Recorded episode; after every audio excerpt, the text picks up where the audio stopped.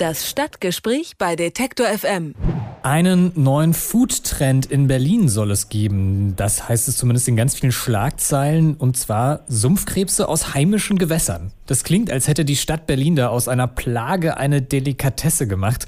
Denn die Sumpfkrebse, die haben sich in den letzten Jahren so stark ausgebreitet, dass sie inzwischen ein ernstes Problem geworden sind. Jetzt sind sie zum Fang freigegeben worden. Wieso? Darüber spreche ich mit Dirk Ehlert. Er ist als Experte für Wildtiere bei der Senatsverwaltung für Umwelt. Schönen guten Tag. Ja, hallo, guten Tag. Ja, die Sumpfkrebse sind in Berlin zu einer echten Plage geworden. Woher kommen die denn eigentlich? Also die amerikanischen Sumpfkrebse kommen, wie der Name eben auch schon sagt, aus Amerika. Das ist eine sogenannte invasive Art, die sich bei uns ausbreiten konnte, wahrscheinlich durch ein direktes, gezieltes Aussetzen und tatsächlich in bestimmten Gebieten durch starke Regeneration bzw. Nachkommenschaft sich schnell ausbreiten kann. Also wenn Sie sagen wahrscheinlich durch äh, Aussetzen, dann heißt es, Sie wissen gar nicht so genau, woher die eigentlich kommen? das sagen die uns nicht, woher sie kommen. Äh, tatsächlich ist es so, dass sie zu den sogenannten invasiven Arten gehören. Davon gibt es einige in Deutschland, übrigens nicht nur aquatische, also im Wasser lebend, sondern auch äh, draußen außerhalb auf terrestrischem Boden sich bewegende, wie zum Beispiel Waschbären. Äh, viele von den Arten wurden entweder gezielt ausgesetzt oder sind eben durch die Globalisierung und durch die Möglichkeit, quer über die Welt in kurzer Zeit Tiere und Pflanzen zu verfrachten, hierher gekommen. Die meisten können sich nicht weiter ausbreiten, aber der Sumpfkrebs hat es geschafft. Was macht denn den Sumpfkrebs so gefährlich für heimische Gewässer? Der Sumpfkrebs, der hat ein ganz gefährliches Paket mit an Bord. Der kann beispielsweise die Krebspest mitbringen, an der er selber nicht erkrankt, aber die heimischen Krebse ansteckt, die dann daran sterben, keine Schutzmechanismen haben. Er kann auch die heimischen Amphibien und Reptilien durchaus gefährden, weil er eben auch dort bestimmte Parasiten mitbringt, die sich dann auf einen der heimischen Arten übertragen kann. Und er ist quasi eine kleine Fressmaschine. Der ist sehr stark reproduktionsfreudig, braucht viel Futter, frisst viel Laich, ausgerechnet aber auch Laich von Tieren, die wir dringend brauchen, wie Amphibien und Reptilien. Jetzt haben Sie ja die Krebsart zum Fang freigegeben. War das denn schwer, das umzusetzen?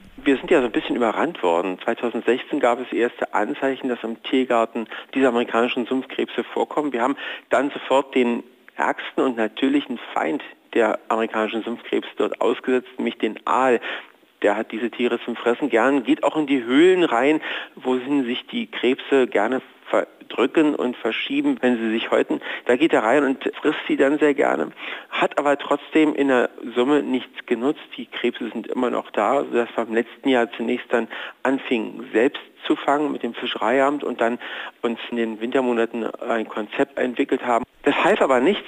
Wir haben daraufhin im Winter ein Konzept entwickelt und ähm, dann jetzt im Frühjahr einen Fischer gefunden, der Reusen ausbringt an verschiedenen Stellen, zumindest für dieses laufende Jahr 2018 und dann die Tiere fängt und auch vermarktet. War das denn auch rechtlich schwierig, da quasi die Genehmigung zu bekommen? Grundsätzlich ist es so, dass, es, dass die Bundesanstalt für Naturschutz uns ja anweist, die invasiven Arten, soweit es irgendwie möglich ist, zu entfernen. Dem kommen wir nach, müssen wir auch nachkommen und demzufolge ist es auch klar, dass es Fangrechte gibt, die vergeben werden können. Der Fischer ist in Berlin eines der alten und renommierten Fischereibetriebe, die auch das Equipment haben. Nun gucken wir mal in diesem Jahr, wie das läuft, wie viele Tiere gefangen werden und inwieweit dann der Fischereibetrieb die auch dann käuflich an die Nutzer bringen kann. Darf ich denn da als Berliner dann auch äh, selber mal mein Netz auswerfen und ein paar Krebse fangen? Naja, das ja natürlich zu schön und zu einfach.